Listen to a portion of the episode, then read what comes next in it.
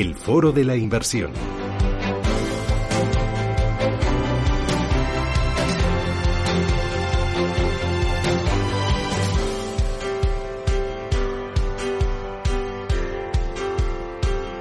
Hoy este foro de la inversión lo hacemos con Felipe Moreno. Felipe, ¿qué tal? Muy buenos días. Buenos días, Susana, ¿cómo estás? Fenomenal. Aquí teletrabajando, la mitad del equipo, bueno, que digo la mitad, prácticamente todo el equipo está en casa, cada uno en su puesto de trabajo, eh, elaborando titulares, eh, cortes de voz, cerrando entrevistas. Y bueno, solo aquí tres personas, pero la verdad es que lo estamos llevando muy bien. Es una gran labor de equipo, de conjunto, de ir todos a una y bueno, pues eh, ahí para tener informados a, los oyentes. Nos acompaña también Giorgio Semenzato. Giorgio, ¿qué tal? Muy buenos días. ¿Tú qué tal? Buenos días, muchas gracias. Muy bien, aquí. cada uno eh, en vuestra casa estáis, entiendo, ¿no? ¿Estáis teletrabajando separados? Correcto, sí, estamos todos teletrabajando. Todo sigue como antes, pero a distancia, vamos.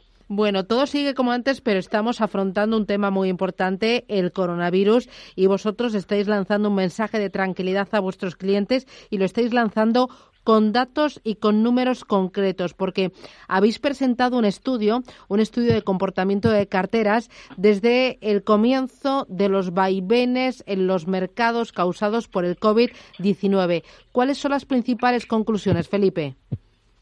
Pues las conclusiones es que la media del mercado está cayendo bastante más que nuestras carteras. Según el último informe que Kevin Comeyer, nuestro director de análisis e inversiones, nos ha presentado, lo que nos viene a recalcar y a decir es la importancia de la rentabilidad histórica del mercado, no solo de los movimientos en el corto plazo, la importancia de la alta diversificación y cómo nuestras carteras pues están aguantando, están sirviendo de amortiguador ante una crisis de volatilidad, de confianza y con una histeria colectiva de la que se están contagiando todos los mercados alrededor del mundo. Básicamente esas son las conclusiones.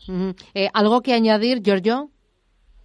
Sí, si miramos, por ejemplo, a los inversores al IBEX 35 ¿no? como referencia, pues nuestra cartera de riesgo máximo, como sabes, tenemos cinco carteras, de la 1, que es la más conservadora, es decir, con más proporción de renta fija, aproximadamente un 80-20, y eh, hasta la más atrevida, que es eh, la, con más exposición a renta variable, un 80% aproximadamente de la cartera, ¿no?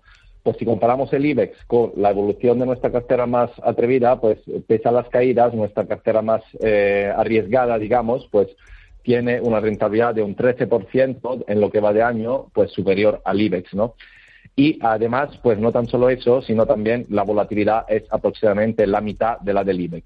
Y eso, ese mensaje de em, diversificación, de más seguridad, de más estabilidad en las carteras también en los periodos de estrés, gracias a la elevada diversificación que ofrecemos, pues se hace todavía más patente si miramos a valores individuales de, eh, del IBEX 35, por ejemplo, como pues varios bancos, telcos, etcétera, etcétera, que lo que van de año han perdido más, algunas, más de un 50% de su valor en eh, menos de tres meses. ¿no?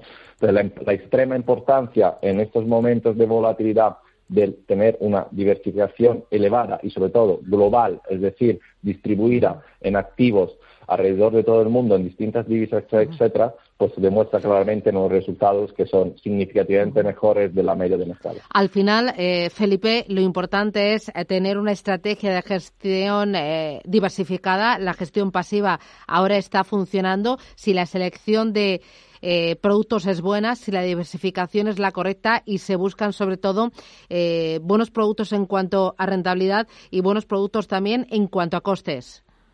Es lo más importante que ese binomio rentabilidad-riesgo junto a unos costes muy bajos no penalicen la rentabilidad del inversor a largo plazo. No olvidemos que, bueno, sí, evidentemente los mercados están sufriendo una corrección, pero ayer el SP500, uno de los principales indicadores que más peso tiene en nuestras carteras en la parte de renta variable, estaba en 2.400 puntos cerrando, ¿no? Es el precio al que estaba a finales del 2018, cuando nuestro modelo evidentemente se validó, vivimos un momento también de mucha incertidumbre, nosotros tomamos la decisión de, bueno, pues mantener la estructura de fondos de inversión que teníamos y bueno, pues nos encontramos otra vez a esos niveles. O sea, hemos perdido evidentemente eh, los beneficios del 2019 si hubiéramos vendido o una corrección del mercado hasta los 2.400 puntos. O sea, es decir, que no estamos viviendo algo, es por supuesto, es excepcional, pero no es tan dramático como nos hacen pensar algunos medios de comunicación o ese terrorismo psicológico que muchas veces al inversor ataca en la línea de flotación de, de sus decisiones o de su equilibrio. Nosotros volvemos a decir lo mismo de siempre. El mundo a largo plazo crece. Hay revisiones de crecimiento para este año que se van al 1% a nivel global, desde el 2,3%, pero sigue creciendo el, el, planeta, sigue habiendo consumo. Los mercadones siguen estando llenos. La gente, pues a lo mejor no echa tanta gasolina, pero está consumiendo más electricidad o internet en sus casas. Es decir, el mundo no se ha parado. El confinamiento al que nos hemos visto sometidos en algunos países, que evidentemente estamos sufriendo esta, esta pandemia a nivel, a nivel global, pasará pasará y cuando pase pues los mercados volverán a los niveles en los que los que deben estar. Y aquellos inversores que hayan sabido tomar decisiones sabias inteligentes y no se hayan dejado llevar por ese pánico del mercado pues verán cómo sus carteras se recuperan y otros muchos guiados por ese sesgo emocional o por el, el drama verán que evidentemente pues esas carteras no se recuperan no es lo que históricamente a lo largo de 90 años de estudios de mercado que nosotros hemos hecho hemos visto que se repite en numerosas ocasiones. Terrorismo psicológico lo ha llamado Terrorismo psicológico, sí, sí. Cuando vemos en portadas en, en, periódicos y vemos, ponemos la televisión y vemos que evidentemente hay detrás pues ciertos intereses y ciertos intereses de hacer noticia muchas veces de algo que no lo es, nosotros lo consideramos terrorismo psicológico que penaliza sobre todo la tranquilidad del inversor. Eh, sí. Oye, para explicárselo a los oyentes, en Finicens, ¿cuántas carteras tenéis? Cinco carteras pues con diferentes niveles de riesgo desde la más atrevida a la más conservadora, con más peso en renta variable o en renta fija, distribuidas con más de 20.000 posiciones alrededor del mundo. Es lo que llamamos nosotros ultradiversificación.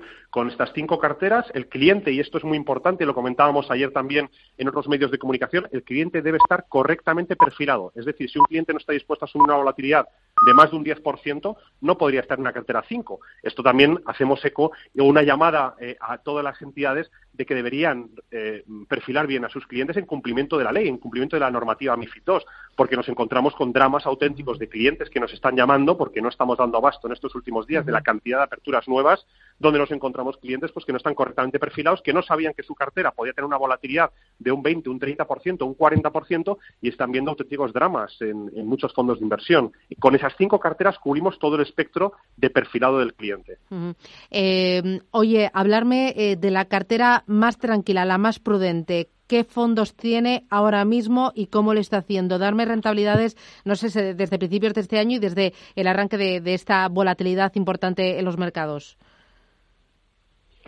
Sí, la cartera número uno, que tiene aproximadamente un 20% de renta variable, un 80% de renta fija, pues en lo que da de año es la cartera, según concursos públicos, con la rentabilidad más elevada eh, del sector, ¿no? Eh, esta rentabilidad, como sabemos, pues sigue siendo negativa debido a que pues, el estrés de mercado está siendo muy fuerte, pero es la menos negativa de todas las carteras pues que se están traqueando a nivel público en España, ¿no? Con lo cual, pues es un resultado excelente para todos los clientes de Finicen y se debe, como hemos dicho antes, a la combinación de tres factores. Altísima diversificación, que nosotros llamamos ultra diversificación a nivel global, comisiones las más bajas del mercado y una gestión basada en algoritmos y rebalanceos periódicos, es decir, una, una, una gestión que no sea influida ni por las emociones ni por el miedo, ¿no? Entonces, pues esta cartera pues incluye tres eh, fondos indexados de Vanguard que cubren mercados de renta fija, en particular mercados de renta fija eh, europea de gobiernos, de empresas y tercero, pues eh, bonos globales eh, agregados, eh, además cubiertos en divisa, es decir, eh, en euros y cubiertos en divisa.